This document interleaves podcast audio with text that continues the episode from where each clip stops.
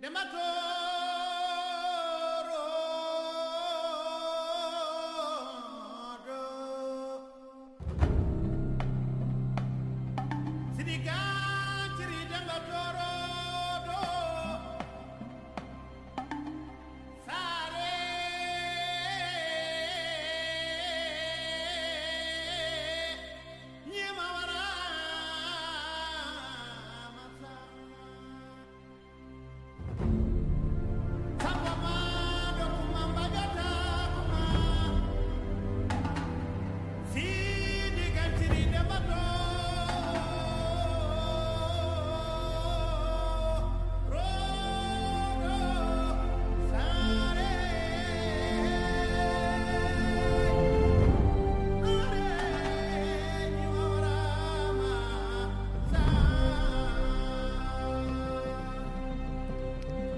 Bienvenue à toutes et à tous dans le podcast Les Nébuleuses, une conversation avec des Raéliens engagés et passionnés de sciences, de politique, d'art, de philosophie.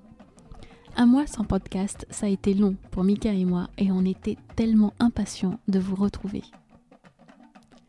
L'épisode d'aujourd'hui a été concocté avec une passion toute particulière car nous avons la joie et le plaisir d'accueillir Karim.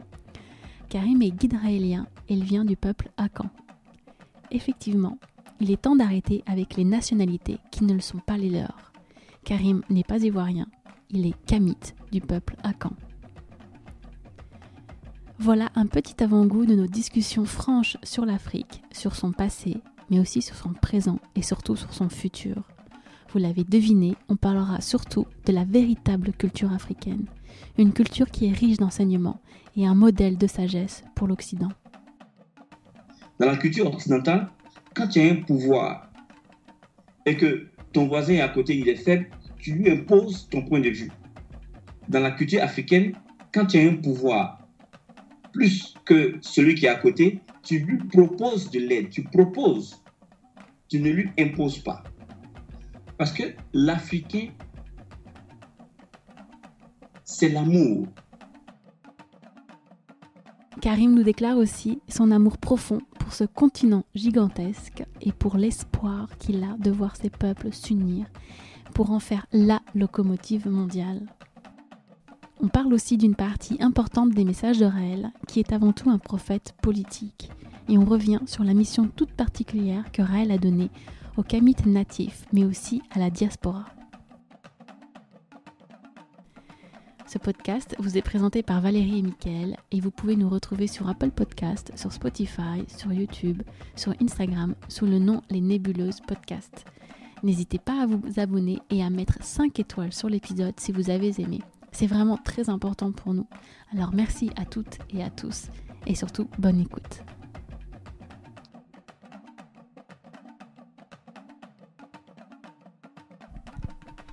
Alors bonjour Karim et euh, bienvenue. Euh, comment ça va? Oui, ça va, ça va très bien. Je tenais déjà à vous dire merci de m'avoir choisi. C'est un honneur. Bah, non, mais merci à toi. Tu rigoles ou quoi? Bien sur terrain. non, mais moi, je suis trop contente. Hein. Tu sais que je me suis battue. Hein. Michael voulait, il voulait aussi t'interviewer et ah j'ai gagné la bataille.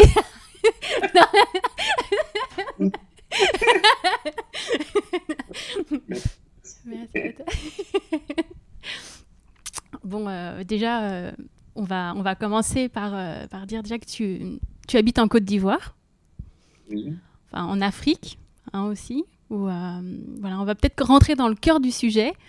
Raël d'ailleurs nous conseille de, de, ne pas vraiment dire Afrique, mais d'utiliser le mot Kama.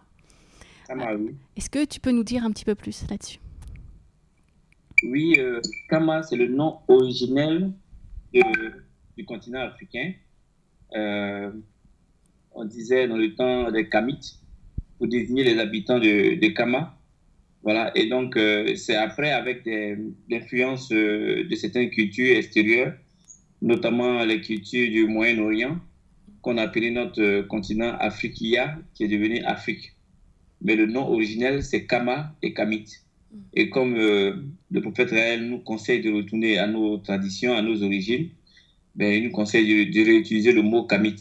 Mais il n'y a pas que les Raéliens qui le font.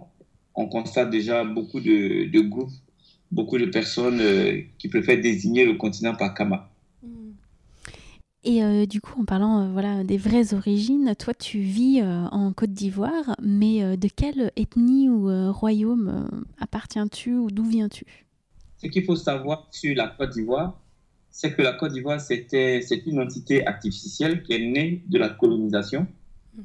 Voilà, la colonisation occidentale française, qui a, qui a dessiné une partie du, du continent et a bien voulu l'appeler euh, Côte d'Ivoire. Mais c'est la Côte d'Ivoire, c'est un pays, c'est une entité qui, euh, qui empiète sur plusieurs civilisations, sur plusieurs peuples, au point où euh, tous les peuples même de la Côte d'Ivoire sont divisés, une partie en Côte d'Ivoire, une partie dans, dans, les pays frontaliers. Ce qu'il faut retenir de, de Kama, c'est que Kama a environ 15 grandes civilisations et euh, on a quatre de ces civilisations-là qui se retrouvent euh, en Côte d'Ivoire. Ah ouais, d'accord. Moi, je fais partie de... La Côte d'Ivoire, c'est un peu comme un carrefour. Je suis, moi, je suis de la civilisation Akan, qui part de, du centre de la Côte d'Ivoire, qui traverse le pays voisin, le Ghana, hmm. qui s'étend au Togo, au Bénin, jusqu'au Nigeria. Voilà, donc c'est un grand empire, une grande civilisation qui avait déjà son organisation, sa hiérarchie, sa structuration, avant que euh, la colonisation vienne diviser ce peuple-là. Et donc, ce qui est, ce qui est important de retenir, c'est que l'Afrique vit dans une certaine, euh, dans un genre de double civilisation. Parce qu'on a la civilisation traditionnelle qui est là, avec nos chefs traditionnels, nos, rois. Et puis, il y a l'administration coloniale qui est au-dessus, et euh, bon, c'est vrai qu'il n'y a plus de colonisation officiellement, mais cette administration-là est poursuivie par nos chefs d'État euh, africains qui sont là avec ces pays, disons, ces pays artificiels. Voilà, donc je fais partie du grand groupe Akan. Est-ce que tu parles du coup ta langue kamite Je parle très bien ma langue kamite. Et euh, quel, quel, rapport tu entretiens du coup avec la langue française? Est-ce que, euh, parce que cette langue a été imposée par la force comme, Oui, euh, la langue française, c'est, c'est d'abord une langue d'échange qui permet d'échanger entre nous, puisque nous avons plusieurs ethnies différentes. La Côte d'Ivoire a 60 ethnies différentes. Ah ouais. Voilà, certaines ethnies se comprennent entre elles, mais ils sont centaines d'ethnies. Et donc, on utilise le, le français pour pouvoir échanger entre nous. Et c'est le français qu'on a appris à l'école. Mais si, si, le français doit servir euh, seulement de langue d'échange, je vais dire que ce n'est pas le meilleur choix, mm. puisque euh, euh, toute la planète parle l'anglais. Si on veut vraiment une langue d'échange, autant se mettre en anglais tout de suite. Mm. La seule raison pour laquelle on continue d'utiliser encore le français, c'est parce que c'est la langue coloniale, c'est tout. Et il serait intéressant qu'on passe à l'anglais. Parce qu'aujourd'hui, quand on veut faire du commerce avec, à l'international, vous voulez commercer avec des Allemands, vous parlez l'anglais, avec des Chinois, vous parlez l'anglais. Voilà, donc euh, ce serait mieux qu'on passe en anglais tout en conservant nos langues traditionnelles. Ce serait pas mal aussi d'utiliser euh, une langue africaine, euh, d'avoir une langue pour le continent africain, beaucoup ce Swahili, qui est parlé par une majorité, une grande majorité d'Africains. Voilà, et puis l'Afrique, c'est plus d'un milliard d'habitants. Donc pourquoi ne pas avoir une langue commune? Ce serait intéressant aussi. Ouais, très intéressant. Mm. Et euh, du coup, comme tu disais tout à l'heure, euh, le Maitreya donc, conseille justement euh, au Kamit de, retour, de, de retrouver justement. ah, mince, ça a frisé. Tu, tu m'entends ou pas? Oui, je Ah oui, c'est bon. Ah oui, d'accord. Je t'entendais plus. Euh, Maitreya, donc un, une mission, hein, il a donné une, une mission au peuple Kamit, c'est de créer une révolution Hein, sur, euh, sur, le continent pour justement créer une décolonisation culturelle, spirituelle, euh, collective et notamment de retrouver, comme tu disais, notamment euh, les véritables, la vraie véritable culture avant la colonisation et de retourner à un système voilà, de chef en fait. qu'est-ce, que, qu'est-ce que tu en penses toi de ça? Comment c'est possible? Parce qu'en fait, vu de l'extérieur, on, on voit bien que cette démocratie qui a été imposée ne fonctionne pas et en même temps la question de, de retourner vers une, un autre système quelque part politique, voilà, paraît peut-être un peu particulier ou un petit peu étonnant. qu'est-ce que toi, qu'est-ce que toi tu en penses? J'ai oublié mon, mon, caniche dans la chambre, il risque d'avoir. T'as un caniche? T'as un caniche? Alors... dans l'enregistrement final, hein? Fallait que j'ouvre la porte pour qu'il s'en aille parce qu'il risque d'aboyer. Oui, oui, oui. Bon, voilà. je ne mettrai pas. Donc, euh, euh, du coup, oui, tu as vu. As, oui, par rapport à. Attends, j'ai peut-être. Ma, question, je sais pas si je l'ai vraiment très bien dite, mais euh, tu, tu, vois un petit peu l'idée. C'est. Euh, je pense qu'il y a certains a priori, voilà, en fait, sur ce système. Euh, peut-être qu'on ne connaît pas très bien et peut-être que tu pourrais un peu plus décrire, en fait, en quoi ça consiste, comment ça fonctionne. Oui, en effet, le mouvement raélien a une mission spécifique au Kama il s'agit de décoloniser réellement Kama, parce que le continent n'a pas été décolonisé. Euh, la colonisation nous a imposé une langue, nous a imposé un système de gouvernance qu'on ne maîtrise pas et qui en plus est saboté de l'extérieur. Et nous a imposé de nouvelles, de nouvelles habitudes, de nouvelles façons de fonctionner, mais qui ne sied pas à notre, à notre organisation. Et donc, une vraie décolonisation reviendrait logiquement à abandonner ce qui nous a été imposé et puis reprendre euh, euh, euh, le fonctionnement de l'Afrique ancienne, surtout que l'Afrique ancienne fonctionnait très bien, contrairement à ce qu'on veut nous faire croire. Et donc, cette décolonisation-là reviendrait logiquement à abandonner... C'est ton caniche, là? On entend ton caniche, là, non? Il est loin, mais... Pardon? Vas-y, vas-y, vas-y, continue. C'est gênant non, non, non, non, non, non, vas-y, pas du tout, pas du tout, c'est juste, c'est rigolo. euh, voilà. Euh, dans notre mission de décolonisation de, de Kama, il y a des pistes que le prophète nous a, nous a indiquées.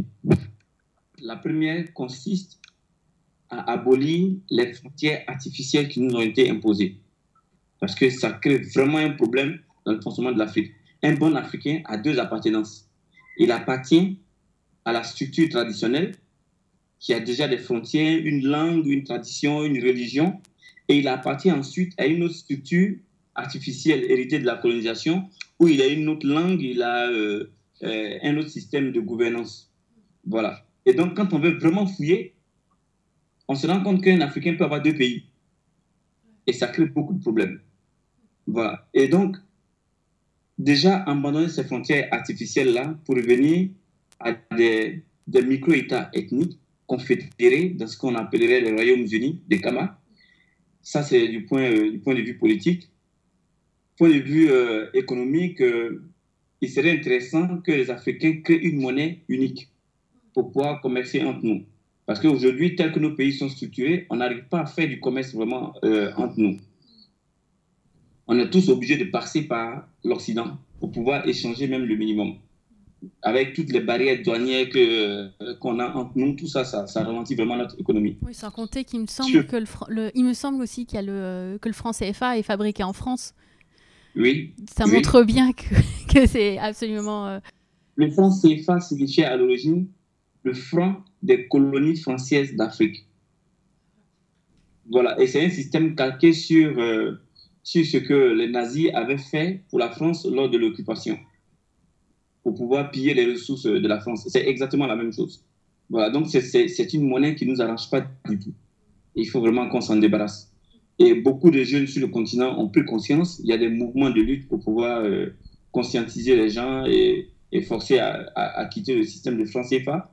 Malheureusement, nos dirigeants sont corrompus hmm. et travaillent pour l'Occident. Voilà. Et c'est le problème que l'Afrique a en réalité. C'est que nos chefs d'État sont choisissement choisis pour poursuivre le travail de la colonisation.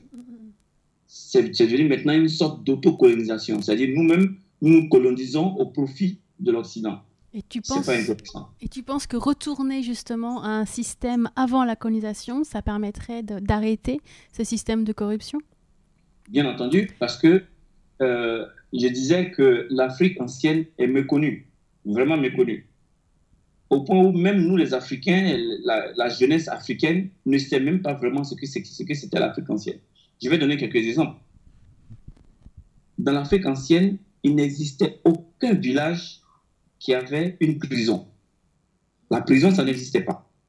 Pourquoi? Parce que chaque être humain avait sa place dans la société.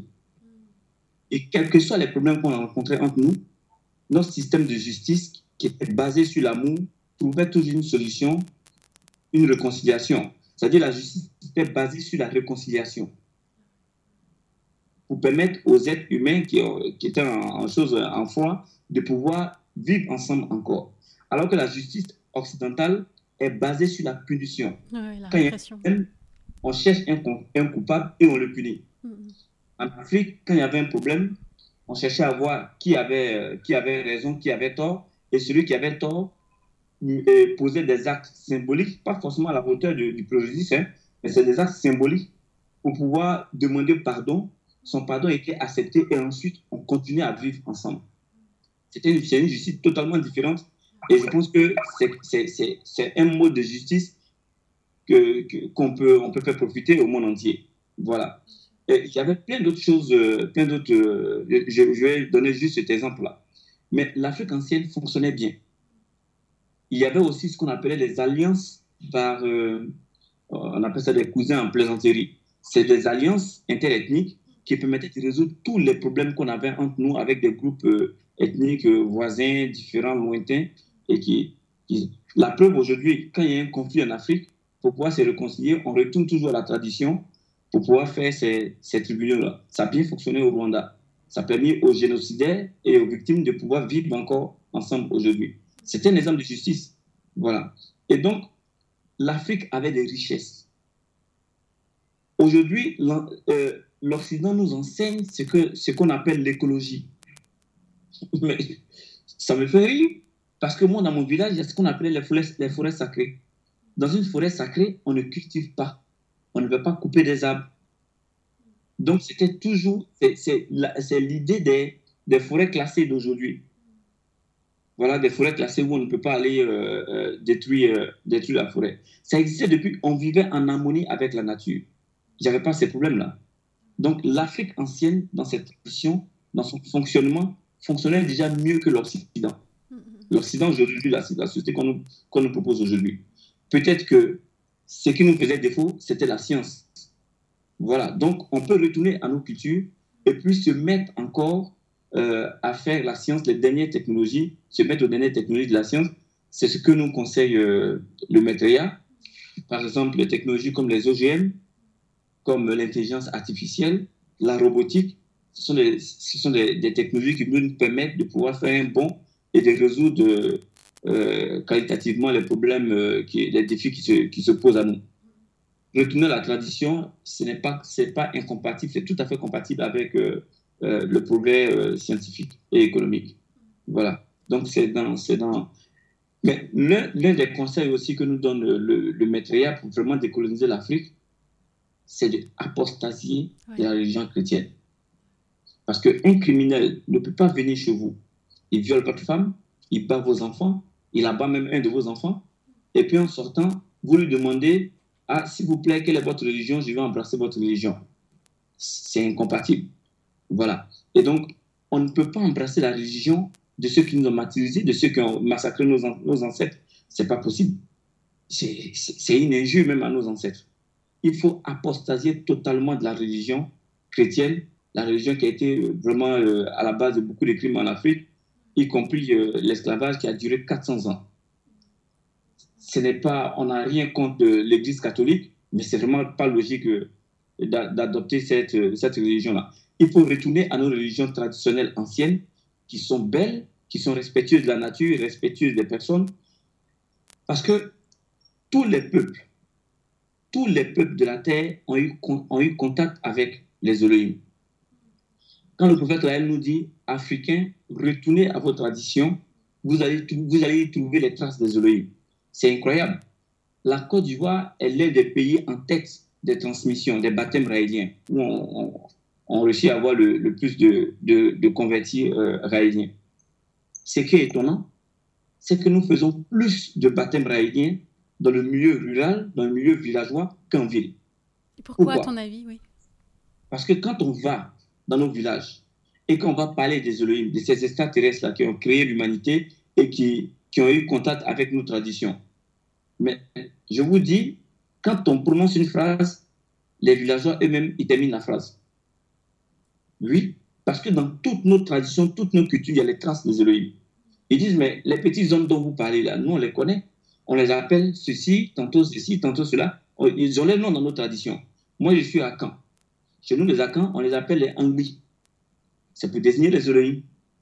Et on, on, a des, on a des noms qui sont restés dans, nos, euh, dans notre culture qui désignent, si vous voulez, des, des interactions avec les Elohim.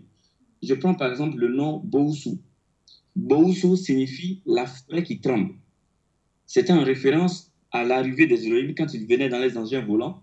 Mais ces engins volants-là faisaient trembler la forêt, les arbres tremblaient, euh, le sol tremblait. Et donc, on disait Bousou. On, on, les appelle aussi les génies. Les génies, dans notre, dans notre tradition, dans notre langue traditionnelle, on les appelle les Asiaoussou. Asiaoussou signifie la terre qui tremble. Donc, quand ils venaient dans les engins, la terre tremblait. Ils sont connus dans nos traditions dans tous les peuples africains, on a fait, fait des recherches en Côte d'Ivoire, dans toutes les ethnies de Côte d'Ivoire, on a les traces des Elohim et il n'y a pas de Dieu. Il n'y a pas de Dieu dans nos traditions. Hmm. Chez les Akans, on désigne, aujourd'hui, quand vous demandez un Akan, euh, il vous dit Dieu, ça signifie Nyamie. Mais Nyamie, en réalité, dans nos traditions, ça signifie le ciel. Ça ne signifie pas Dieu. Ça, chez les Akans. Vous allez dans, le peuple, dans les peuples du Nord, chez les, chez les ils vous diront Mansa. Mansa, ça signifie roi, ça ne signifie pas Dieu. Vous allez sur les Sunufo, les Sunufo disent Koloturo. Koloturo signifie ancienne femme, c'est-à-dire une personne âgée, une personne qui est féminine. Aujourd'hui, nous savons que les, les sont des, êtres androgynes, pratiquement des femmes. Et donc, ça signifie ancien, ancien homme. Par exemple, chez les guerriers aussi, on dit Nyonsoa. Nyonsoa signifie ancien homme.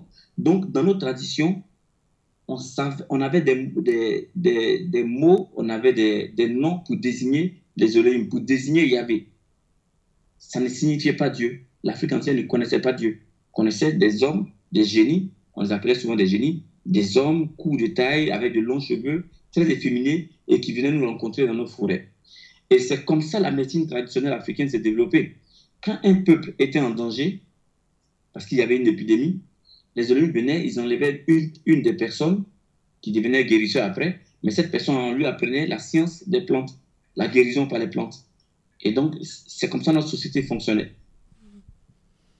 Et comment, euh, comment les gens réagissent Donc là, tu disais en, milieu rural, les gens sont assez ouverts puisqu'ils ont encore souvenir justement de toutes ces traditions.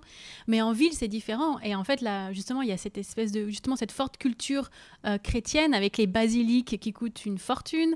Euh, comment les gens réagissent quand tu leur dis ça, quand vous leur parlez de ça, puisque euh, ça fait partie justement des, messages très forts justement de Raël, de retrouver en lien avec votre culture et justement de complètement oublier la, culture chrétienne qui est la, la culture de la culpabilisation, la culture de la mort, la culture de la souffrance. Mais, pour, mais pourtant, c'est encore quelque chose de très fort. Euh, comment les gens réagissent du coup quand tu leur, quand tu leur dis tout ça? Euh, Il y a toutes les variantes possibles. Hein. Vous savez, il y a des gens qui sont encore attachés à la culture. La culture, euh, la religion chrétienne, bon, ils s'en foutent un peu. Il y en a qui ont eu un peu contact avec la religion chrétienne, mais ils ne sont pas vraiment attachés. Et puis, il y a certains qui sont vraiment très attachés, qui ont été fortement conditionnés depuis leur enfance. Il euh, faut dire que la, la, religion chrétienne a réussi un vrai tour de passe-passe ici en, en, Afrique, en faisant croire qu'il y a le Satan qui nous poursuit, tout le monde est en danger et il faut, faut s'adonner à Jésus pour être, pour être sauvé, avec une forte conviction que Jésus va les sauver euh, sans preuve. Sans, voilà, donc ils ont vraiment réussi ce tour de passe-passe-là. Et derrière, derrière aussi cette mentalité, il faut savoir que le manque de culture, le manque de connaissances favorise aussi ce genre de, ce genre de, ce genre de pensée-là et ces religions-là. Mais plus on va s'instruire, plus on va savoir ce qui comment les choses fonctionnent, plus la science va avoir de, de l'ampleur, va prendre sa place, et eh bien, ces, ces, régions vont disparaître toutes seules. Mm. Pour l'instant, dans certains milieux, c'est vraiment difficile d'en parler parce que ça frise tout de suite les réactions fanatiques. Mais oui, parce on est patient et on fait notre travail. En fait, ce qui est un peu. Euh, enfin, il faut, faut pas oublier quand même que l'Église, en fait, est complètement complice et associée, en fait, à, euh, à la colonisation. Puisque, quand même, lorsque les euh, Portugais sont arrivés en Afrique, c'est le pape de l'époque, Nicolas V, qui va donner le droit de, de coloniser. Il va cautionner bah, clairement, moralement, en fait, ce droit. Et il va même euh, voilà créer une, bulle pontificale en fait qui va donner un cadre légal en fait à, l'asservissement de l'Afrique. Et moi j'avais noté euh, une phrase en fait de cette bulle pontificale qui m'avait choquée. C'était euh, Nous avons donné la faculté ample et simple au roi Alfonso d'envahir et de rechercher, de capturer, de vaincre et de subjuguer tout sarrasin et païen et tout ennemi du Christ, ainsi que de rendre leur personne en esclavage perpétuel. Ça veut dire que la plus haute autorité catholique donne son accord, en fait, à l'esclavagisme. Et ça, pour moi, ça remet les choses tout de suite dans un en contexte. Et quand on sait ça, ça dégoûte euh, voilà, complètement, en fait, euh, bah, l'Église catholique. Ça, c'est arrivé à une époque où euh, il y avait il y avait vraiment, euh, on ne peut pas dissocier l'Église de, de, l'État, c'est-à-dire l'Église faisait partie intégrante de l'État, et ce sont, eux qui décidaient cela. Il, avait été dit même que les Noirs n'avaient pas d'âme, donc euh, on pouvait nous massacrer, on pouvait nous on pouvait nous esclavagiser. C'est de là que c'est parti, parce que les Européens qui étaient chrétiens, si on leur disait que les Noirs avaient une âme, ça n'allait pas être possible d'avoir fait tout ce, qui, a été fait. Bon, on est aussi tenté de dire que tout ça, c'est le passé. Mais nous avons encore les séquelles aujourd'hui. C'est pour ça qu'on en parle. Et tant que les séquelles seront là, il va falloir vraiment affronter cette vérité-là, cette histoire sombre de notre, de notre histoire commune, cette partie sombre de notre histoire commune, et puis euh, trouver un moyen de pouvoir résoudre cela. Mais je précise aussi que euh, même si parfois nos mots peuvent être durs, même si la réalité peut être, euh, peut être affligeante, il faudrait tout faire pour ne pas basculer dans le racisme. Parce que là encore, ça serait une autre erreur. C'est-à-dire? Lutter contre une injustice, ce n'est pas créer euh, un racisme à l'envers. Voilà. Nous voulons nous libérer de, de l'Église euh, de l'Église catholique, enfin de l'Église chrétienne. Nous voulons nous libérer de, de tous ces, toutes ces séquelles euh, aujourd'hui, la plus grande séquelle qui est visible aujourd'hui en Afrique, c'est que bon nombre d'Africains pensent que la tradition, la religion traditionnelle est diabolique. Tout ça, c'est le travail de l'Église. Parce que vous voulez aller au paradis, il faut suivre le Dieu blanc et son prophète blanc. Et tout ce qui est traditionnel chez vous, tout ce qu'on faisait comme rituel, euh, tout ça c'est satanique, c'est diabolique. Et ça nous coupe totalement de nos traditions, de notre belle tradition. Voilà. Et ça, c'est quelque chose qu'il faut rétablir. C'est une vérité qu'il faut rétablir. Ce n'est pas logique qu'on pense que on est pratiquement les seuls sur la planète. Hein. Le peuple africain est pratiquement le seul sur la planète à croire que sa tradition est diabolique. Tout ça, c'est l'œuvre de l'Église. Il faut qu'on réussisse à effacer ça.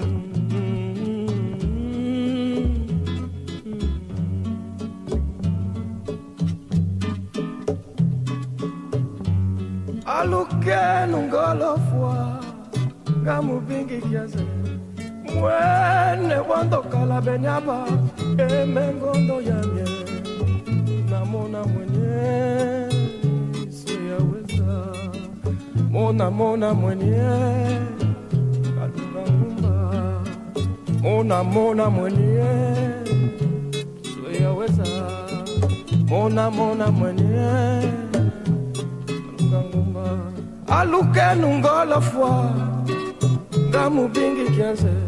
Mwene wondo kalambe myaba emengondo yamye mona mona mwenye weyaweza mona mona mwenye kalunga nguma. Mona mona mwenye toi, as, du coup, as été, euh, est-ce que tu as été élevé euh, dans la, dans la culture chrétienne ou musulmane? Comme euh, je me dis Karim. J'ai été élevé dans les deux cultures. Les deux ah. Oui, je suis né d'une famille musulmane, mais durant mon enfance, je n'ai pas vécu avec mes parents. Et j'ai fait une école catholique, je partais à l'église. Seulement que je n'ai pas été baptisé, mais je priais tout le temps. voilà. Et puis, après, je suis euh, en classe de troisième. Je suis revenu avec mes parents. Et là, j'ai été musulman. Et, euh, mais après, j'ai dû, dû abandonner tout ça. J'étais sans religion avant de, avant de rencontrer la religion raélienne.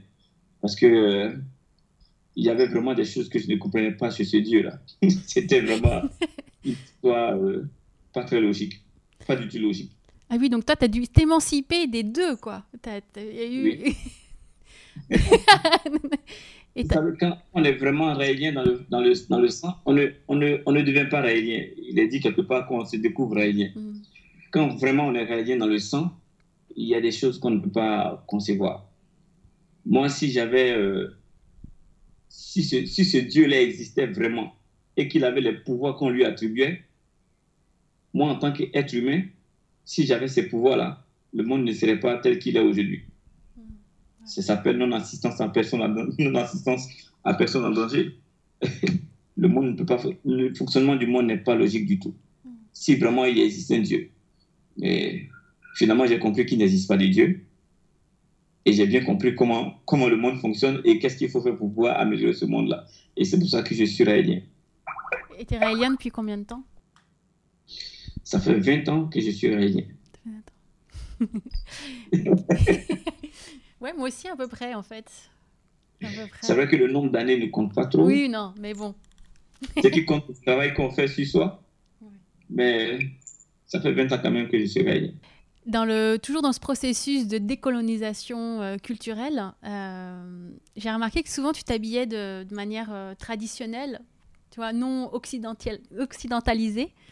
Et comment ça t'est venu? Parce que ça aussi, ça fait partie des choses. Bah, les habits, c'est aussi c'est aussi quelque chose de très culturel, les normes. Et ah, euh, tu voulais un peu. Oui, euh, bon, il y a une bonne partie des, Africains qui mélangent les deux. Hein. Nous, on, voilà, on, s'habille de façon à l'occidentale, on s'habille aussi de façon traditionnelle. Mais on a quelque part dans notre tête tendance à croire que quand on est bien habillé, c'est forcément le costume. Donc, quand on nous encourageait à retourner à nos traditions, à s'habiller, à porter notre tenue traditionnelle, beaucoup n'ont pas eu de mal à le faire. Quelques-uns ont eu du mal à le faire, mais nous, on le faisait déjà plus ou moins. Donc, euh, c'est tout naturel.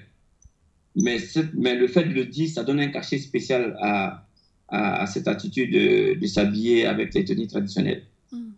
Voilà, donc euh, on est fiers de les porter. Oui que la jeunesse aussi recherche la mode, il faut trouver un moyen d'intégrer euh, euh, la mode, hein, d'intégrer euh, notre ligne traditionnelle à la mode. Certains stylistes le font, ils le font très bien d'ailleurs, et ça marche. De plus en plus, les Africains, les jeunes Africains revendiquent, si, je peux, si je peux dire, leur camitude, leur mm. africanité. Ah, c'est beau, oui. Mm.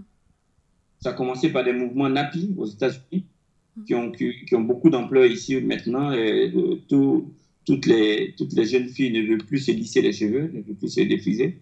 Voilà, elles préfèrent garder les cheveux naturels.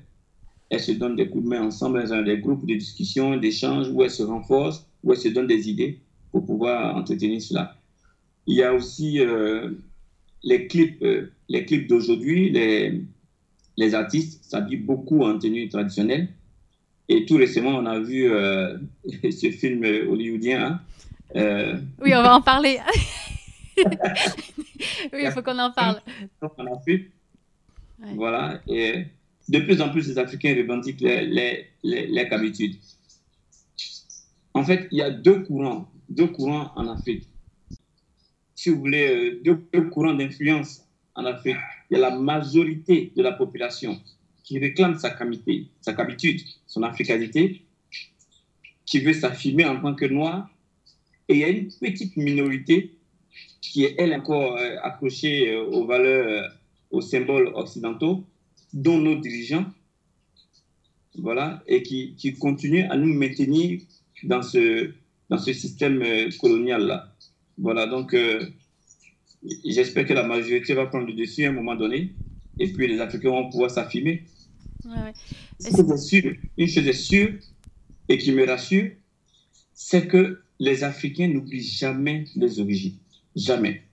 Même ceux qui ont été déportés sur, euh, qui ont été déportés sur le continent américain et qui sont là-bas depuis plusieurs années, plusieurs siècles, ils n'oublient pas leur continent. Beaucoup ont envie de revenir.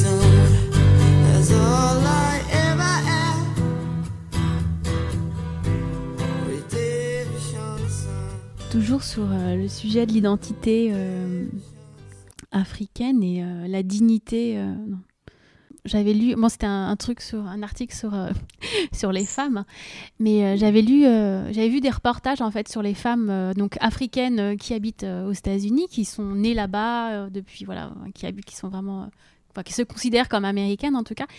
Et elle disait, certaines d'entre elles, en tout cas, parlaient, c'était ça leur arrivait plusieurs fois de laisser leurs, leurs cheveux euh, au naturel, tu vois, pas, pas, de pas les aplatir, ni même de mettre euh, des faux cheveux, etc. Et, euh, et en fait, qu'on, leur demande de rentrer chez elles, en fait, de cacher leurs cheveux. Parce que c'était considéré, bah, comme tu disais, voilà, moins classe ou moins propre. Enfin, elles utilisaient ces, ces termes-là, tu vois, qui sont complètement hallucinants. Et, euh, en, Europe, enfin en tout cas, il existe un truc euh, qui existe, euh, la chirurgie esthétique ethnique. Je sais pas si tu connais. C'est horrible. En fait, ça s'adresse seulement pour les personnes ayant des origines africaines et asiatiques et on va leur changer. C'est de la chirurgie esthétique. En gros, ne hein, faut pas se mentir, c'est pour les normaliser, les faire ressembler euh, à, des blancs, tu vois. Et notamment, bah, euh, tu vois, faire de la chirurgie au niveau du nez, au niveau de, au niveau de la bouche, au niveau des yeux, tu vois, pour défaire les traits les, les, particularités, la beauté, et pour les faire ressembler aux blancs. Et en fait, du coup, toute cette culture euh, finalement coloniale en fait de cette idéologie tu vois d'infériorité elle est hyper subtile et elle est partout et, donc c'est hyper compliqué quand quand ton patron te dit de rentrer chez toi et d'aller te coiffer alors qu'en fait tu es coiffé, c'est juste tes, cheveux qui sont comme ça, et qu'on te dit d'aller te cacher en fait. Et ces femmes, elles se rebellaient, elles, revendiquaient justement euh, ce que tu disais tout à l'heure, quoi, tu vois. Et, mais en même temps, on sentait que c'était un combat et que c'était compliqué, c'était difficile et que ça demandait une force, tu vois, un état d'esprit très fort et surtout une fierté être fier vraiment de, de ce qu'on est physiquement, de, de, s'aimer très fort au-delà en fait des normes imposées par les blancs, par, les, par cette espèce d'idéologie, voilà, où en fait, et surtout cette espèce d'idée de d'infériorité, tu vois. Il y, avait, il y a ça aussi qui est derrière et qui est complètement faux et qui est évidemment euh, euh, des restes de la colonisation, tu vois. Mais je me demande, mais je vois à quel point pour certains et pour certaines, tu vois, c'est compliqué de, de, de, faire la part des choses, tu vois. Et il y en a justement de plus en plus qui arrivent. Et du coup, il y a un passage justement là dans, dans le film Black Panther, tu sais, où la fille, à un moment donné, il y, y a une des filles, la géniale, une des, la, la, une des gardiennes et tout, tu sais, elle est obligée de mettre une perruque, tu te souviens? Et elle, dit, et elle dit ah donc elle a des faux cheveux tu vois. Elle dit ah j'en ai j'ai hâte de l'enlever c'est une euh, disgrace tu vois. Genre c'est et j'ai trouvé ça hyper puissant en fait de le dire parce que c'est presque banal en fait de voir euh, des Africains cacher en fait. Euh, bah, leur beauté leur leurs cheveux quoi. Mais je comprends si pendant des années on leur a dit que c'était pas bien vas-y. Oui un, mois un mois après le un mois après la sortie du film Black Panthers, ce film s'est retrouvé à la septième place des films les plus qui ont généré le plus de chiffres d'affaires. C'est un signe fort. C'est pour dire qu'il y a une tendance lourde des Africains à, à, à s'affirmer, à affirmer leur identité en tant que telle. Voilà. Maintenant, il y a des cas particuliers. Il y a des cas particuliers partout. Je pense que souvent, il y a des. Dans, dans toutes les cultures, ça existe. Ce qui m'a paru un peu bizarre aussi, j'ai beaucoup d'amis euh, euh, blancs, mais qui ne supportent pas qu'on dise qu'ils sont blancs. Eux tous veulent avoir un teint un peu foncé, un peu bronzé. Non, mais moi, j'aime pas, j'aime pas qu'on me dise que je suis blanche. Ça non, mais parce qu'en fait, ça me met mal à l'aise parce qu'en fait, je me considère pas comme blanche en fait. Déjà, tu vois, je suis rouge. non, mais je, pour moi, la race, elle a été inventée avec la colonisation. À la base, tu vois. Y a, on... Et en fait, ne dire qu'on est blanc ou qu'on est noir, tu vois, c'est hyper étrange. Quoi. Voilà. Il y a un autre phénomène derrière. C'est que la société de consommation a, a, a appris, en général, aux femmes à ne pas s'aimer telles qu'elles sont. Voilà, elles ont une couleur de peau, elles veulent que ce soit foncé. Quand la couleur de peau est foncée, elles veulent que ce soit plus clair. Moi, presque toutes les femmes qui ont des gros seins que j'ai connues veulent avoir de petits seins. Et celles qui ont de petits seins veulent avoir de gros seins. Bon. Donc, il y a ce complexe-là qu'on crée dans la gente féminine aussi, qui peut amplifier ce, euh, ce phénomène-là et puis créer des malentendus. Et c'est dans toutes les races. Vous allez chez les, chez les Indiens, j'ai regardé un documentaire il n'y a pas longtemps, les Indiens de l'Inde, mais toutes les femmes, même les hommes, veulent avoir une peau plus claire parce que c'est censé être plus beau. C'est ce qui est mis en avant dans les publicités et dans les films. Vous allez chez les, chez les, chez les Chinois, les Chinoises, il y en a même qui ne veulent, les Asiatiques, il y en a qui ne veulent même plus avoir des yeux bridés, qui savent comment faire pour pouvoir éviter cela. Ou bien qui se font des chirurgies euh, dans les jambes pour pouvoir avoir des jambes plus longues, comme les Européennes. Donc, il y a des complexes qui sont créés par des stéréotypes de, de beauté, les modèles de beauté que la société présente. Euh, il y a une génération, la génération actuelle d'Africains n'ont pas connu le maître blanc. Nos parents ont connu le maître blanc. Nos, nos grands-parents ont connu le maître blanc. Donc, ils avaient une attitude de coloniser un peu plus forte. Alors que nous, on a eu toute une génération, souvent même dans notre génération, nous sommes allés à l'école avec des, avec des enfants blancs. Nous avons des amis blancs. Et grâce aux nouvelles technologies, on échange avec tout le monde.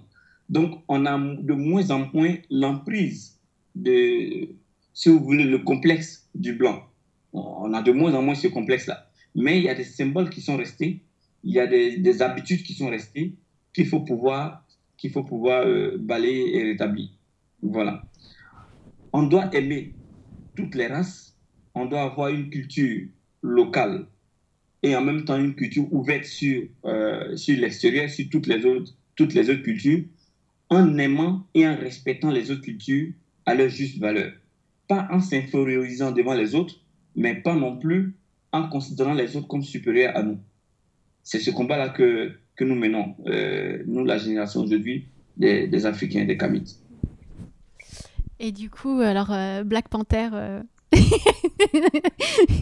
non, parce que c'est quand même un film extraordinaire. Oui.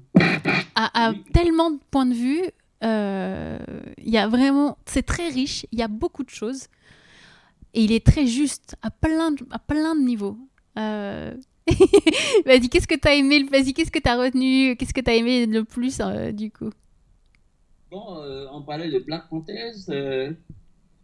Moi, j'ai essayé d'aller voir le film aussi pour voir, parce que tout le monde en parle. Oui, mais. Pour être Dieu au bleu de tout le monde. Donc, je suis allé regarder le film. Ce qui m'a marqué dans le film, vous savez, quand on dit de revenir à nos cultures africaines, de s'affirmer en tant qu'Africain, tout de suite, les gens voient les habits, la danse, la coiffure, mais ça, c'est des signes extérieurs. La vraie africanité, c'est la culture, c'est le comportement, c'est la façon de gérer la société, c'est le rapport de l'humain avec sa société, avec les autres. C'est ça la vraie africanité. Alors, quand j'ai regardé ce film, la chose qui m'a frappé le plus, c'est les comportements. Les comportements étaient vraiment kamites. Les personnages étaient kamites. Les réactions étaient kamites. C'est ce qui m'a intrigué. Je me suis dit, mais un réalisateur aux États-Unis, même si c'est un noir, même s'il aime les noirs, comment se fait-il qu'il a réussi à, à, exprimer ce comportement kamique-là dans son film? Ça m'a paru un peu. Ça m'a vraiment intrigué. Donc, après le film, je suis allé sur le net pour aller faire des recherches pour savoir ce qui s'est passé. Comment, comment est-ce que c'est arrivé Et je me suis rendu compte que ce, que ce réalisateur-là est venu en Afrique. Il a fait quatre mois en Afrique. Il s'est promené dans plusieurs tribus, plusieurs cultures, avant de pouvoir faire son film. Et là, j'ai compris comment est-ce qu'il a pu réaliser euh, euh, ce film-là et il a pu avoir ce succès-là.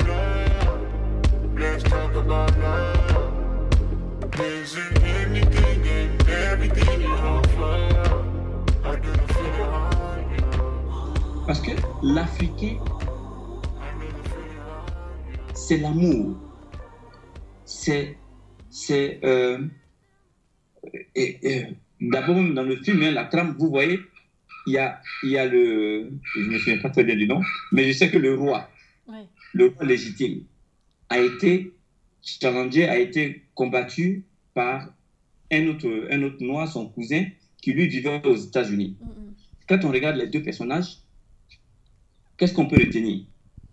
C'est que le premier, le roi légitime, lui, il avait pour mission de protéger le royaume du Wakanda. Il avait des méthodes qui se basaient sur la tradition. Et en même temps, son, son, à, la fin, à la fin du film, quand il a changé de, euh, quand il a changé d'idée, il ne voulait plus conserver notre secret, il voulait utiliser le secret que le Wakanda avait pour aider l'humanité. Mais vous avez vu la façon dont il, veut aider l'humanité, par la coopération. Alors que l'autre qui le combattait voulait aider l'humanité en s'imposant. Ça, c'est la culture occidentale. Dans la culture occidentale, quand tu as un pouvoir et que ton voisin à côté, il est faible, tu lui imposes ton point de vue. Dans la culture africaine, quand tu as un pouvoir plus que celui qui est à côté, tu lui proposes de l'aide, tu proposes tu ne lui imposes pas. C'est ça la grande différence entre la culture africaine et la culture occidentale. Et je pense que les Chinois aussi ont cette culture-là. Tout le monde euh, a peur des, Chinois. Oui, les Chinois, ils seront puissants, ils vont nous coloniser, ils vont nous envahir. Ils vont... Mais les Chinois n'ont colonisé aucun pays. C'est pas ça dans les cultures. Quand ils ont du pouvoir, ils ont les moyens, ils coopèrent et ils aident. Mais euh, ce que tu dis là, c'est hyper important puisqu'en fait, cette domination, ceci, cette façon de penser, c'est ce, qui est, ce qui est en train de détruire la planète. Alors que si on était en train de collaborer, de s'entraider, de, ça, changerait tout. Mais aujourd'hui, effectivement, c'est des rapports de force, c'est des rapports de domination, et c'est ce qui détruit le monde. Voilà. Et c'est en cela que la culture africaine peut apporter beaucoup à l'humanité. Parce qu'on a une façon de régler les conflits on a une façon de coopérer, on a une façon de partager. C'est vraiment du socialisme euh, avancé, quoi. Et dans un village africain, jamais vous allez trouver quelqu'un mourir de faim. Si vous trouvez quelqu'un qui meurt de faim, c'est que c'est une famine générale et il y en a plusieurs qui meurent de faim. Mais jamais quelqu'un va accumuler et puis laisser les autres euh, souffrir à côté. Ça, ça n'existe pas dans nos, dans, nos, dans nos cultures. Les biens appartiennent à tout le monde. Et on partage. On a vraiment cette, cette culture de partage-là.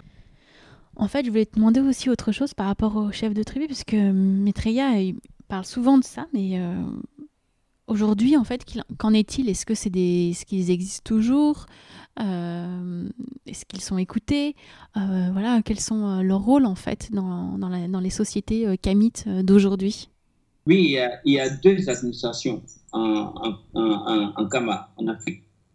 Il y a l'administration traditionnelle qui est toujours là avec les villages, avec les chefs traditionnels, avec des rois. Et puis l'administration, euh, si vous voulez, euh, hériter de la colonisation, qui est au-dessus, avec les présidents, les ministres, les préfets, et tout ce qu'il y a derrière. Donc, il y a un découpage qui se, qui se superpose à, à, au découpage, euh, si vous voulez, euh, traditionnel. Et donc, on a des chefs traditionnels qui existent, qui gèrent leur population au quotidien. Mm. Et puis, on a l'administration qui, qui bénéficie de... C'est à l'administration qui revient euh, le prélèvement des impôts et la gestion des finances. Donc les chefs traditionnels sont là. C'est des garants moraux, c'est des, des gestionnaires de tous les jours, mais ils n'ont pas les moyens vraiment financiers pour pouvoir asseoir tout leur pouvoir. Voilà, ils n'ont pas ce pouvoir financier, ce pouvoir législatif, ce pouvoir, ils n'ont pas tous ces pouvoirs-là. Donc c'est un peu comme si c'est des chefs un peu affaiblis. Mais ils sont là quand même parce que euh, c'est vrai qu'il y a des grandes villes, mais il y a une grande, une grande partie de la population encore qui est dans les villages et qui, qui sont sous l'administration de ces, de ces chefs et rois traditionnels-là. Voilà, donc c'est deux administrations superposées. Mmh, d'accord. Voilà, je, me, je, me, posais juste une question par rapport en fait aux rois ou aux chefs euh, traditionnels. Voilà, puisqu'on dit que euh, bah, le début de la traite des Noirs, en fait, a, été faite notamment grâce au roi du Congo, en fait, qui à l'époque a laissé faire et a vendu en fait euh, voilà enfin son, peuple en fait contre des marchandises et euh, il est même devenu chrétien etc tu vois. Et en fait, euh, en fait comment on peut savoir que que ces chefs traditionnels en fait euh, voilà, ne, ne, sont pas des fous en fait, qui vont pas euh, euh, à leur tour en fait vendre leur peuple, etc. Je dis pas que la démocratie sauvage telle qu'elle est imposée ou telle que nous on la vit en, Occident, tu vois, est mieux, tu vois. Mais d'une certaine manière, je me demande voilà comment, comment ce système en fait peut-il fonctionner voilà quelque part tu vois c'est vraiment de la vraie curiosité je ne connais pas euh, en détail cette histoire-là, mais ça ressemble étrangement à certaines histoires qu'on nous raconte ici. Parce que souvent, les Occidentaux, pour se dédouaner un peu, ou bien pour pouvoir moins supporter le poids du crime qu'ils ont commis, ils préfèrent inverser la situation, présenter ça comme si c'est les Africains eux-mêmes qui étaient, voilà, qui, étaient défaillants, qui n'avaient pas fait ce qu'il y avait à faire, un peu comme si c'était nous-mêmes qui nous avons, qui, avons permis la colonisation. Ça, c'est fréquent. On dit souvent aussi que c'est nous qui avons vendu nos frères.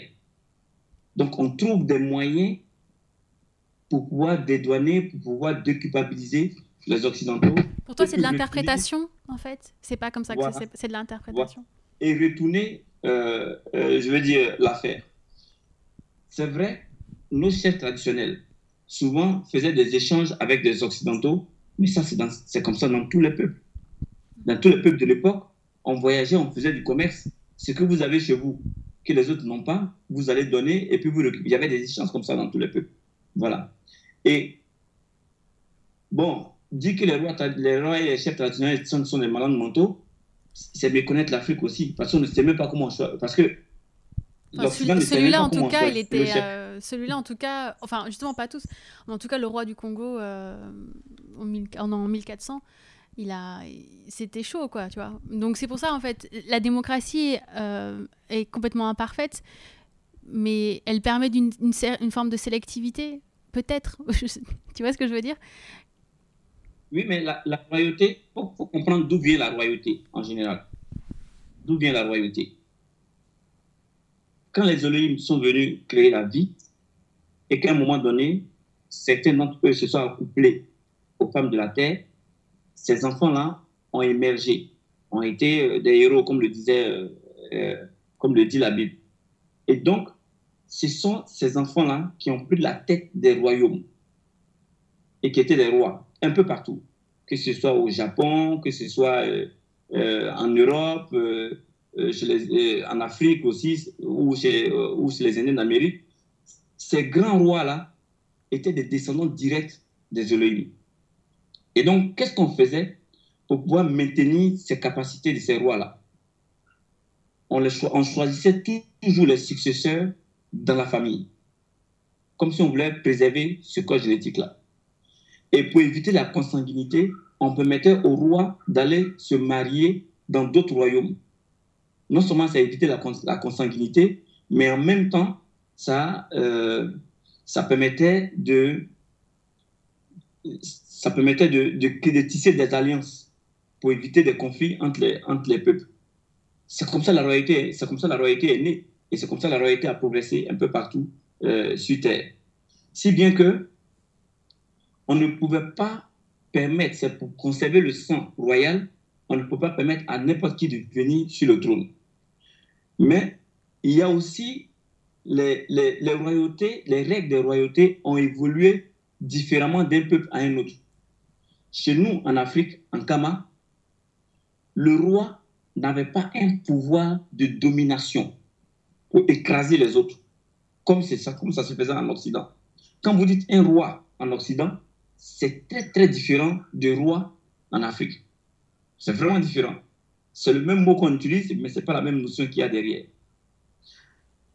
Un roi en Afrique, moi par exemple dans mon village, le chef traditionnel, quand il s'élève le matin, l'une de ses activités le matin, c'est de se promener de coup en coup, de famille en famille, pour aller saluer et prendre des nouvelles.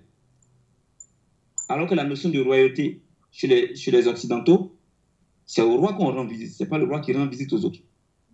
Alors que chez nous, le roi, c'est prendre soin des autres. Et les règles même des critères de sélection d'un roi chez nous, le critère le plus important, c'est sa capacité à donner de l'amour autour de lui, à prendre soin des autres. Le roi avait pour rôle de prendre soin des autres. C'était comme ça chez nous.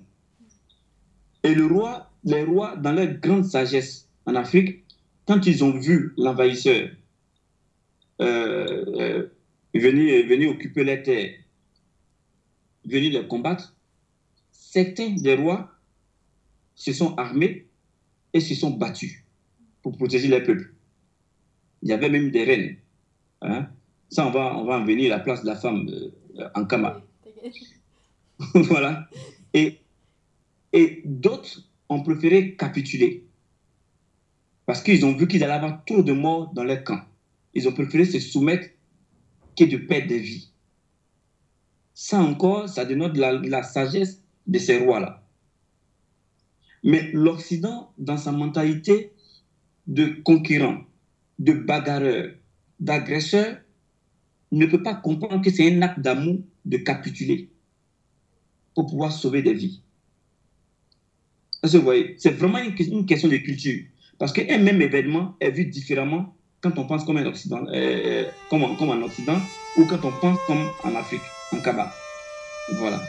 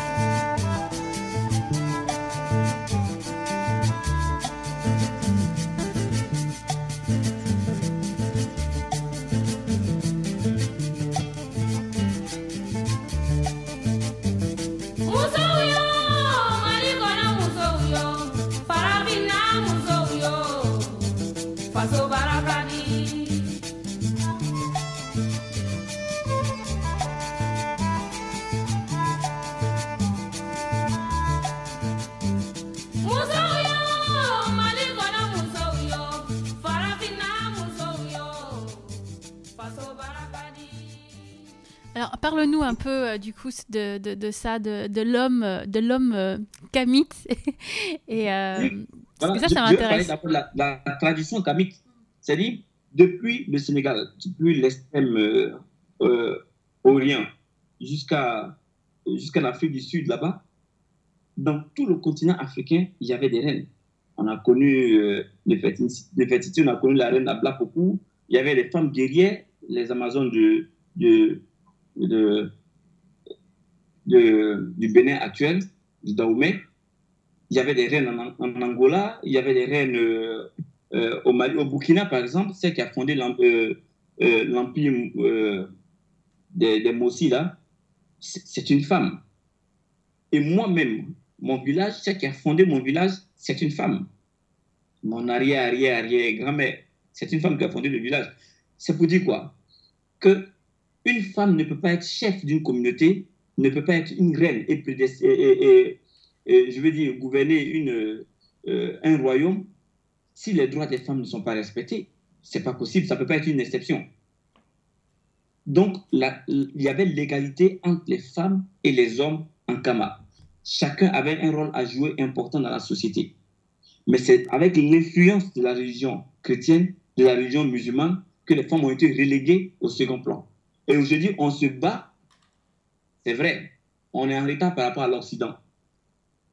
On est en retard par rapport à l'Occident quand il s'agit de, de, donner des droits, euh, de, de, respecter les femmes et donner. Mais c'est vraiment principalement dû à l'influence de la colonisation et puis de la religion musulmane.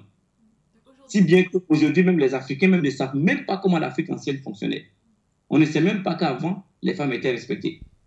Parce qu'aujourd'hui, comment ça se passe euh, pour une femme euh? Donc, en retournant, en retournant à notre tradition, les Kamites, en retournant à leur tradition, on fait vraiment un bond en avant.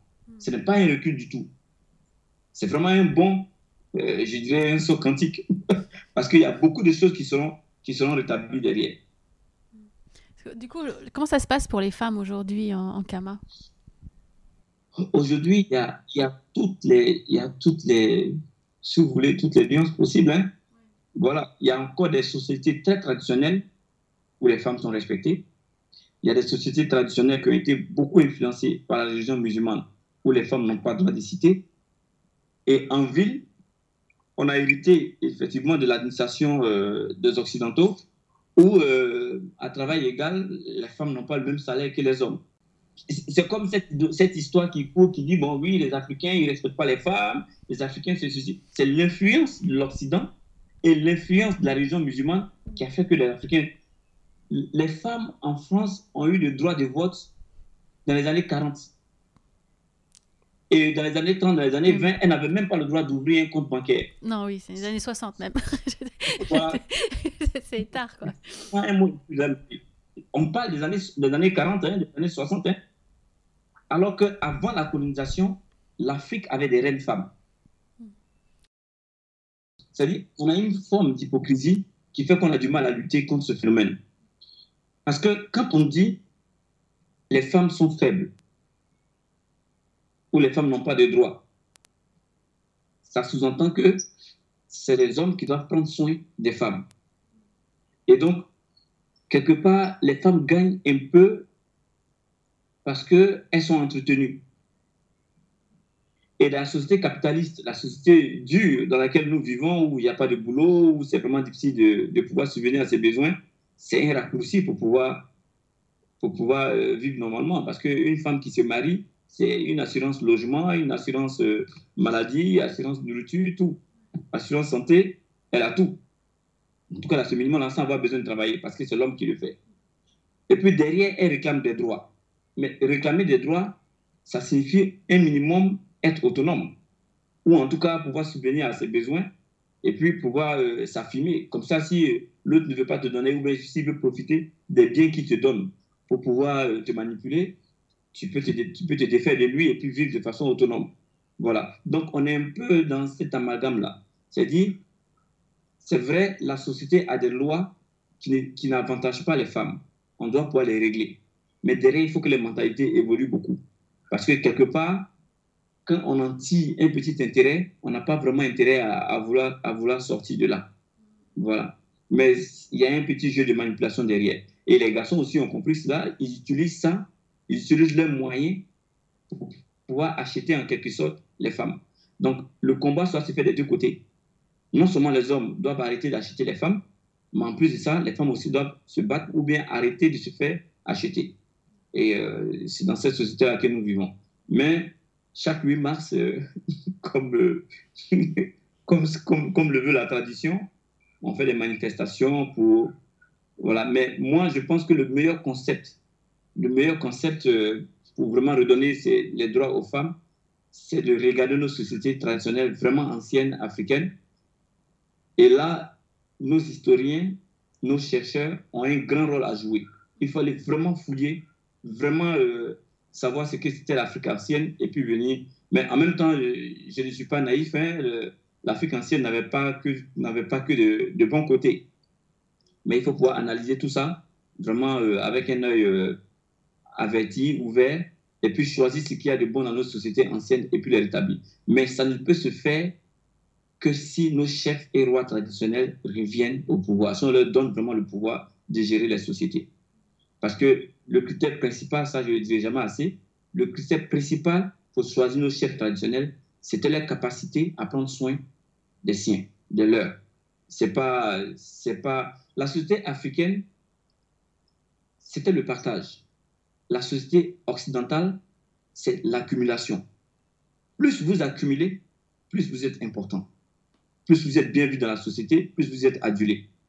Si vous avez des milliards, vous êtes bien vu, même si votre voisin à côté meurt de faim. Alors que dans la société africaine, vous êtes bien vu quand vous partagez. Et c'est ce qui induit ce comportement, euh, je veux dire, que les Occidentaux ne comprennent pas quand on va chez eux. Ils ne comprennent pas qu'on soit nombreux, qu'on soit surchargé, qu'on parle à, gauche déployée. Mais c'est dit, c'est tout un, c'est tout un, tout un environnement dans lequel on a grandi. C'est une logique vraiment très différente de la logique des Occidentaux. En Afrique, quand on veut être bien vu, on distribue beaucoup. On distribue beaucoup. Et donc, ça donnait lieu à certains comportements. Euh, vous voyez, quand il y a des mariages, des gens viennent, ils distribuent de l'argent. C'est un peu de l'ego, mais la source, c'est dans nos traditions, le partage. Voilà. On a toujours eu ce partage-là en tête. On dit que quelqu'un est respectable quand il, a une famille, quand il a une famille nombreuse. Ça veut dire qu'il a beaucoup de personnes à sa charge. Quand il prend soin de beaucoup de personnes. Ça, c'est une logique vraiment différente des, des Occidentaux. Donc, nous, notre jeune génération d'aujourd'hui, nous sommes dans ces deux mondes-là. Quand tu veux vivre vraiment comme les Occidentaux, tu as ta femme, tu as tes deux enfants, vous êtes dans votre maison, vous ne parlez pas à vos voisins, et puis bon, voilà, chacun vit sa vie. Voilà. Mais quand tu veux être vraiment africain, tout le monde va te solliciter, la grande famille va te solliciter. Et ils ne vont pas comprendre que tu as des moyens, tu préfères garder, économiser de l'argent pour, je ne sais pas, pour parer à un éventuel euh, problème que tu vas avoir devant. C'est-à-dire tu accumules de l'argent pour un problème qui va arriver, qui n'est pas encore arrivé. Alors que des membres de ta famille sont à côté, ils ont déjà un problème, des, moyens, des, des problèmes pour se nourrir et tu ne leur donnes pas. Donc, on vit dans une société où souvent c'est vu comme du parasitage. C'est-à-dire, voir la famille élargie venir te demander de l'argent chaque fois. Venir te. Même pour s'acheter un cellulaire, ils viennent te demander. Quand tu voyages, envoie-moi ceci, envoie-moi cela. Tout le monde te réclame quelque chose. Ça peut être vu comme du parasitage. Mais la source vient de notre société ancienne traditionnelle, qui est une société profondément socialiste, une société de partage, où on ne comprend pas que tu puisses avoir des moyens et puis tu n'aides pas les autres. Ça, ce n'est pas compréhensible dans cette société. Voilà, donc on est, on est entre ces deux sociétés-là. ce n'est pas, pas évident. Comment tu vois l'avenir de Kama? Moi, je suis, je suis positif. Hein. Je suis très, très, très optimiste euh, quant à l'avenir de, de Kaba. J'imagine euh, un Kama qui, qui revient à ses sources, à ses traditions, où les chefs traditionnels ont le pouvoir, et un Kama qui a la tête en même temps dans la science, les technologies, et un Kama qui est très attaché à sa tradition, à sa culture, à ses formes de gouvernance traditionnelle, et qui coopère avec le reste du monde entier. Aujourd'hui, celui qui contrôle Kama sera la superpuissance de demain. Tout le monde l'a compris.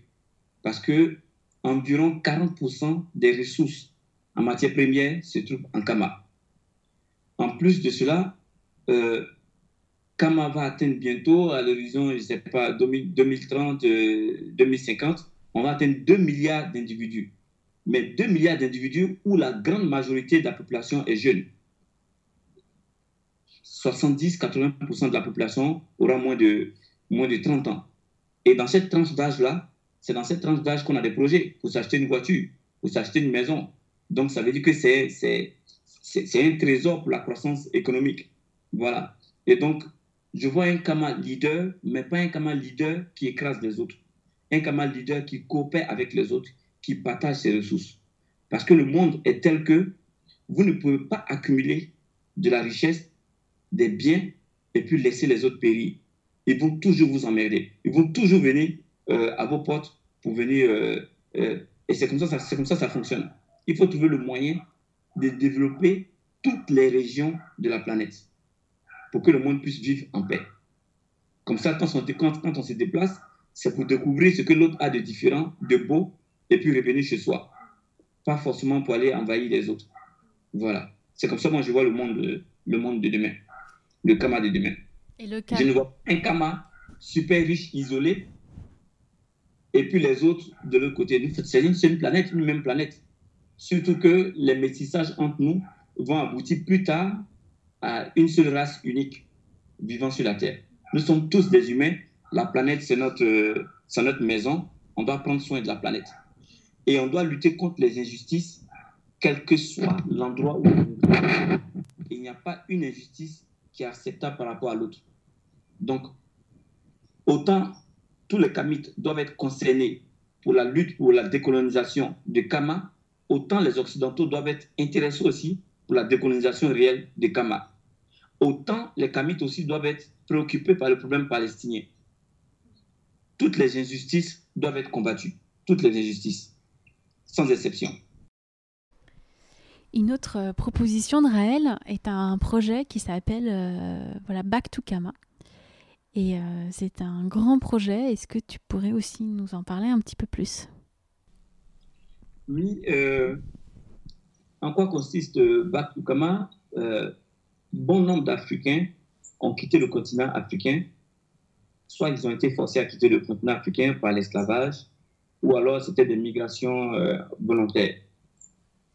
En quoi consiste le projet Back to Kama Il s'agit de créer les conditions en Afrique pour que les Noirs, les Noirs, les Africains qui sont, qui sont là en Occident pour aller étudier, pour aller, euh, pour aller s'y installer, puissent revenir sur le continent et apporter leur couleur, apporter les moyens pour pouvoir euh, permettre à, à, Kama de pouvoir se développer. Mais ce projet a été initié euh, principalement parce qu'on a constaté qu'aux États-Unis, les Noirs étaient encore marginalisés, étaient encore maltraités, subissaient beaucoup d'injustices euh, vous savez, les Noirs font environ, euh, je ne sais pas, moins de 15% de la population américaine aux États-Unis, mais ils font plus de 40% de la population carcérale. C'est pas normal, c'est pas juste. Voilà. Et donc, ces Noirs qui sont maltraités, ces Noirs qui se sentent pas bien là-bas, il faut qu'on crée les conditions pour qu'ils puissent revenir sur le continent pour aider le continent à se développer. C'est l'idée qu'il y a derrière euh, le projet Back to Kama. Ah. Et ça a déjà commencé. Hein. Ça a déjà commencé. Il y a certains, certains Africains qui sont venus, qui ont même fait des recherches génétiques pour pouvoir savoir venait, de quel pays, et puis ils se sont intégrés dans leur pays. Il y a eu des projets comme ça au Ghana, en Côte d'Ivoire. Dans le mouvement on a connu aussi euh, des moments forts comme ça, où euh, certains de nos frères kamites américains ont quitté les États-Unis, sont venus s'installer carrément ici. Ils ont pris un, un nom ici. Ils ont fait une initiation pour s'intégrer dans une dans un village, une tribu, et puis, voilà, ils, vivent ici, tout va bien. Ils sont contents, ils sont très heureux. Parce qu'ici, nous sommes en été toute l'année. comment, je veux dire, le printemps, c'est ça oh L'été. c'est qu'il y a l'Icara qui, euh, qui, est à Paris, la pauvre, elle a froid. Elle subit, euh, elle subit le mauvais temps. Euh, ok. Encore mes petites questions. Ah oui. Alors attention, grosse question. euh, Qu'est-ce que tu as envie de dire à la diaspora noire qui nous écoute euh, aujourd'hui? Je vais dire à la diaspora noire que c'est normal. C'est normal qu'on migre. Parce que la terre entière nous appartient, appartient à toute l'humanité. On n'est pas obligé de se figer sur, euh, sur euh, un bout de terre et puis considérer que c'est sa terre. Mais en même temps, euh, le continent noir a des défis, des gros défis, des défis plus importants à relever que le continent, que, que les Occidentaux. tout est à faire ici, tout est à refaire. Et donc, s'ils sont allés en Occident et qu'ils ont pu acquérir de, la connaissance, du savoir et des moyens financiers, moi, je voudrais que les inviter à revenir sur le continent africain, à venir réinvestir ici. l'avenir est ici. Pour plusieurs raisons. La première raison, c'est que c'est notre continent, c'est notre mère. Il faut qu'on puisse prendre soin de notre, de notre continent et prendre soin de nos enfants. Parce que, quel que soit leur statut en Occident, ils ne seront jamais respectés en Occident parce qu'on parce qu'on a des problèmes en Afrique ici qu'on n'a pas encore réussi à résoudre. Parce que c'est de ça qu'il s'agit. Si les Noirs ne sont pas respectés en Occident, c'est parce que chez nous, ici, on a des problèmes qu'on n'a pas résolus. Si on réussit à résoudre ces problèmes-là et on réussit à se donner notre visage, à pouvoir se, tenir debout fier et digne, forcément, on va se faire respecter en Occident. Je ne suis pas sûr que les Chinois sont traités de la même manière quand ils vont en Occident. Alors qu'il y a quelques années, les Chinois n'avaient pas ce niveau de développement-là. Donc, il faut qu'on puisse prendre soin de notre continent, prendre soin de nous-mêmes. Je les invite aussi à, je vais dire surtout ceux qui sont des chercheurs, qui sont des historiens, à venir étudier l'Afrique ancienne et recréer, écrire des bouquins.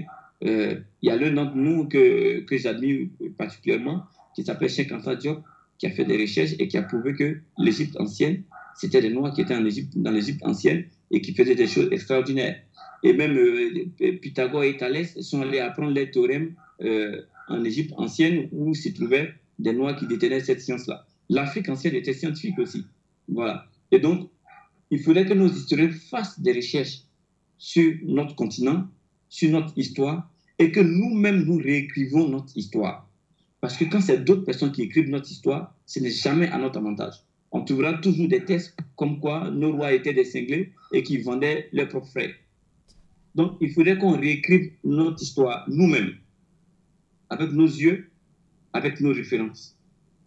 Et quand on va écrire notre histoire, il faut aussi qu'on puisse se débarrasser de ce complexe d'infériorité qu'on a avec les Blancs. On n'est pas obligé que les Blancs encensent notre histoire. On n'est pas obligé qu'ils soient d'accord avec ce qu'on dit. Le plus important, c'est que nous soyons d'accord avec ce que nous disons de nous. On n'a pas besoin de demander la permission aux Blancs pour exister. Non, on écrit notre histoire et on revoit notre système éducatif. Parce qu'aujourd'hui, notre système éducatif, notre système éducatif, il est calqué sur le système éducatif de la colonisation. Il faudrait qu'on puisse revoir cela. Et dans notre combat, dans notre combat pour pouvoir nous en sortir, pour pouvoir redonner un visage digne à l'Afrique, à Kama, il y a certains Occidentaux qui sont nos alliés. Je le disais tantôt, il ne faudrait pas que ce combat soit aussi un racisme à l'envers. Parce que certains Occidentaux sont nos alliés, travaillent pour nous. Et le prophète les a appelés les, les Kamaïens, c'est-à-dire des personnes qui ne sont pas des Kamites, qui ne sont pas des Noirs, mais qui vraiment aimeraient voir l'Afrique s'en sortir. Voilà. Euh, je voudrais dire euh, un grand merci à, à tous ces Occidentaux-là, j'en connais beaucoup, qui aiment vraiment Kama et qui veulent voir Kama s'en sortir. Ceux-là sont nos alliés. On doit pouvoir travailler avec eux. Mais d'abord, pouvoir compter sur nous-mêmes nos propres forces. C'est ça qui est le plus important.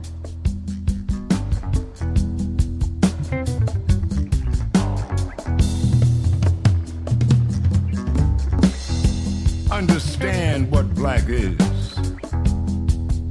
The source from which all things come.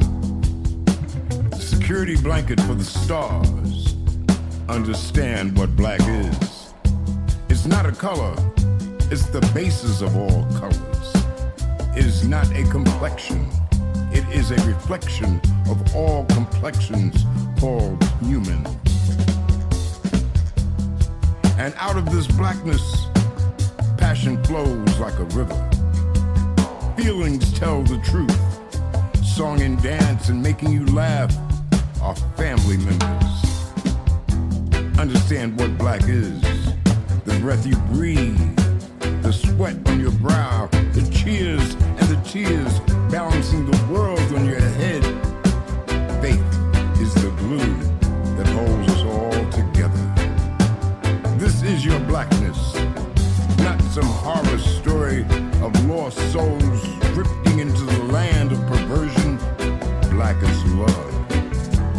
Light shining on a path leading to the sun or caressed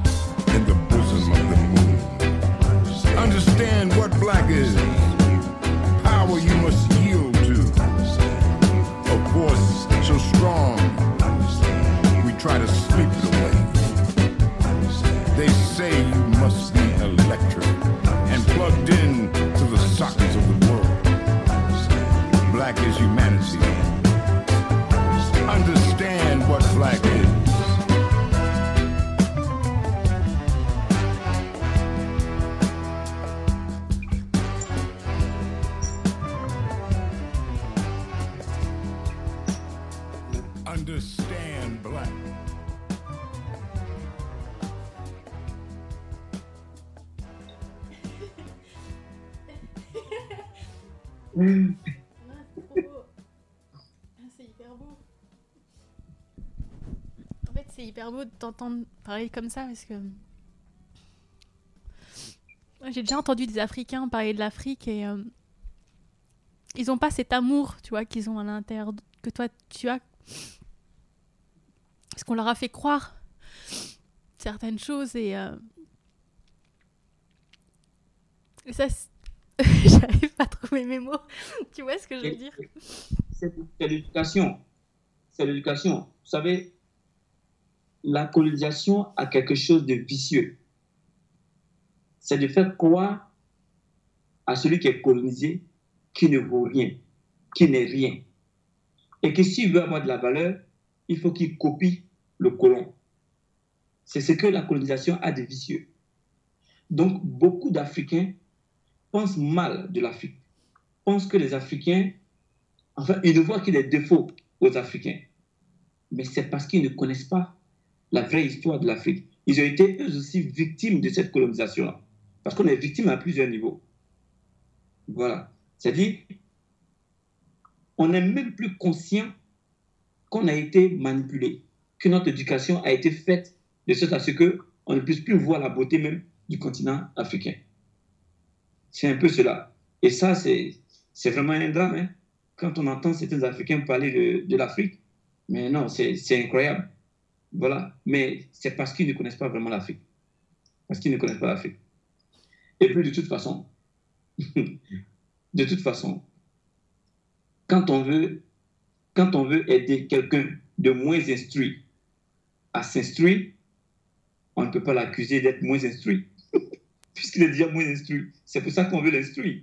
Voilà. Donc, c'est un peu cela si l'Afrique aujourd'hui mal en point et qu'on veut aider l'Afrique à pouvoir s'en sortir, il faut accepter que l'Afrique est déjà mal en point et donc elle a encore des défauts, des lourdeurs, elle traîne euh, euh, des lourdeurs qui font qu'elle ne peut pas s'émanciper tout de suite. Il faut accepter ça. Et puis il faut avoir la patience de permettre à l'Afrique de grandir. Il faut accepter de donner des directives et que ces directives ne soient pas suivies. Je prends un cas. On veut se développer, mais on est paresseux. Ça vient de notre éducation. Voilà. Donc, on ne peut pas nous reprocher ou bien on ne peut pas nous exiger du jour au lendemain d'être courageux comme les Chinois. C'est un processus. Il faut avoir la patience de nous permettre de grandir. Voilà. Tout le monde a intérêt à ce que l'Afrique s'en sorte. Tout le monde a intérêt à ce que l'Afrique s'en sorte. Parce que le monde de demain, ce n'est pas un monde où une partie, du, partie, de, une partie de, je vais dire, de la planète est malheureuse pendant que les autres vivent dans l'opulence. Ce n'est pas ça le monde de demain. Les moyens de transport, les moyens de télécommunication, euh, on va se mélanger, on va, on va se déplacer. Euh, ça sera comme un village. C'est déjà pratiquement un village. Hein? voilà. Aujourd'hui, on peut causer en live, on peut se voir en vidéo. Le monde sera un village. Voilà, donc on ne peut pas. Il faut permettre à tout le monde de pouvoir s'en sortir. Si on veut aller plus loin, je dirais qu'aujourd'hui, le monde s'est tellement transformé que l'Afrique est victime, ou bien l'Europe est victime des mêmes mots que l'Afrique. Parce qu'on a une classe dirigeante qui, qui est manipulée par les riches et qui esclavagise tout le monde. Aujourd'hui, en Europe, les droits sociaux sont en régression, mais de façon incroyable. On se demande même comment le monde sera, comment l'Occident sera dans quelques années. Mais c'est dû à une classe politique et au capitalisme qui enrichit les plus riches et qui appauvrit les plus pauvres. Voilà. Et donc, nous sommes un peu logés à la même enseigne. Il faut trouver le moyen de remplacer ensemble le capitalisme pour aller vers euh, un monde de partage. Euh, le mouvement raélien, la région raélienne propose le paradis, un monde où les robots travaillent, où les ressources sont distribuées à pas égal à, tout le monde. Et puis ceux qui méritent un peu plus, ceux qui travaillent, qui apportent beaucoup, beaucoup à la communauté, auront, auront droit au luxe. Voilà, c'est ce monde-là euh, qu'il faut créer. Parce que nous sommes dans une impasse aujourd'hui. Hein. C'est clair, nous sommes dans une impasse. Une industrie avant qui produisait des automobiles où il y avait 3000 employés, aujourd'hui, on n'a besoin que de 10. Les derniers Mercedes classés les dernières BMW série 5 sont produites entièrement par des robots. Donc, toutes ces personnes qu'on met au chômage, demain, ces personnes seront la grande majorité de la population. Et tous les biens qu'on va produire, qui va les acheter? Puisque tout le monde est au chômage, personne n'a de, salaire, personne n'a les moyens de pouvoir l'acheter. Donc, le capitalisme est aujourd'hui dans l'impasse. Tous les dirigeants qui vous disent oui, on va créer des emplois, tout ça, c'est vraiment c'est des discours creux, c'est des discours vides, c'est du mensonge pour se faire élire. Ça ne va pas changer. Ça va aller en s'empirant. La Chine même euh, prend les devants aujourd'hui. Toutes les usines qui produisaient euh, des téléphones et qui, qui employaient plein de monde, aujourd'hui on entend de réduire le personnel pour remplacer par des robots. Mais demain, qui va acheter ces téléphones? Donc, il faut changer le capitalisme, mettre en place euh, l'humanitarisme ou le paradis, et puis mettre les robots au travail. Tous les travaux manuels qui peuvent être faits par les robots, il faut remplacer il faut remplacer les, humains travailleurs par les robots et puis créer un revenu minimum universel à tous les humains pour qu'on puisse profiter de ces biens produits-là. Il faut changer le capitalisme pour un meilleur. Et euh, euh, un peu sur un autre sujet, mais euh, Michael m'a dit que tu allais à Okinawa. oui. Dis-moi, qu'est-ce, qui, qu'est-ce que tu vas faire là-bas Euh, Pourquoi tu vas si loin je viens, je viens récemment d'être d'être nommé niveau 5. Mmh, ah oui. Voilà, donc je vais à Okinawa pour que le prophète puisse faire ma transmission. Mmh. Et puis, euh, je, dis, je dis toujours, il faut être attaché à sa culture, mais en ayant euh, une éducation universelle. Voilà, donc, aller à Okinawa, pour moi, c'est comme un pèlerinage, aller voir le prophète Raël, euh, aller le toucher, l'entendre, euh, aller voir aussi mes frères de tous les autres continents, parce que c'est le moment raélien international, c'est toutes les races sont, sont, impliquées, tous les continents, euh, échanger avec tout le monde, et puis profiter aussi pour compléter encore mon éducation universelle. Et donc c'est ça, euh, donc pour le stage, euh, l'Académie du bonheur euh, donc japonaise.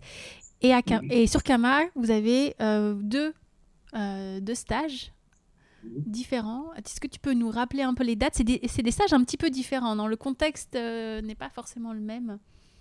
Hein? Oui, en fait, le continent Kama est très vaste et déplacer tout le monde et les mettre dans un seul endroit pour faire les stages, c'est un peu difficile. Donc, on a un stage principal qui se tient au, euh, Burkina. Euh, les deux dernières semaines du mois d'août, c'est-à-dire à partir, du 15, les deux dernières semaines du, du mois d'août. Et comme tout le monde ne peut pas se déplacer parce que c'est carrément en Afrique de l'Ouest, donc tous ceux qui sont en Afrique centrale, en Afrique australe ne peuvent pas se déplacer. Donc finalement, on a, on a, on a ouvert une autre, une autre académie du bonheur à, à Kama au Congo, le pays du Congo, voilà, le Congo-Brazza, et qui se tient en décembre. C'est 10 jours en décembre. Et puis, euh, il y a un autre stage aussi qu'on a, a commencé à initier, euh, qui a eu lieu cette année, au mois d'avril, et qui se tient en Afrique du Sud. Voilà. Donc, on a réparti les stages sur ces trois, sur ces trois sites-là pour qu'on puisse euh, avoir le maximum de personnes pour éviter que certains parcours de très grande distance. Logiquement, c'est le même contenu. C'est le même contenu des stages européens, asiatiques, américains, puisque c'est les enseignements du maîtria. Mais il y a une forte coloration locale à cause de notre culture locale, notre couleur artistique, les personnes. C'est vraiment intéressant. Et je vous invite à venir à ce stage-là, au stage euh, de Kama. Le prochain se tiendra en août, les deux dernières semaines euh, du mois d'août, euh, au Burkina, au Burkina Faso, sur un site aménagé spécialement pour nous. C'est notre site même, le site appartient au mouvement raïdien de Kama. On l'a aménagé et puis on s'y sent vraiment à l'aise. C'est vraiment notre petit paradis. Eh bien, vraiment, merci beaucoup, Karim, d'avoir pris le temps de, converser avec, avec nous, avec moi. C'était hyper intéressant, vraiment. euh, je suis trop contente. Et euh, avant de terminer, est-ce que toi, tu voulais rajouter quelque chose? Est-ce que tu avais euh, quelque chose que tu voulais dire en plus?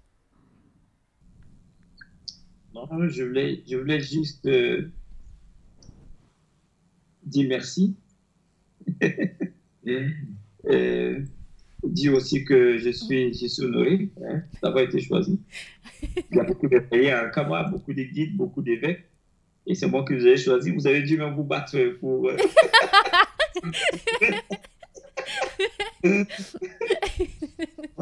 Honneur pour ma petite personne. Merci. merci et merci pour ce que vous faites. euh, euh, on a besoin, on a besoin vraiment de, de parler du mouvement régnien, de parler, de diffuser nos messages, de diffuser notre façon de penser. Et je trouve cette initiative vraiment admirable. Merci beaucoup. Ouais, merci à toi de. Si on est à 6000, je sais pas, je pense à peu près 6000 km de distance, mais finalement, grâce à la technologie, on est c'est touché. presque. Euh, merci. Et euh, bah, merci à toi euh, cette conversation. Et, euh, voilà. Moi, je te fais plein de bisous. Et...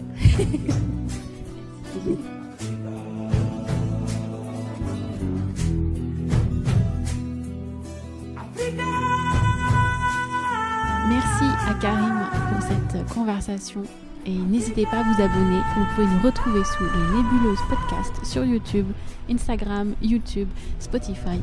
À bientôt.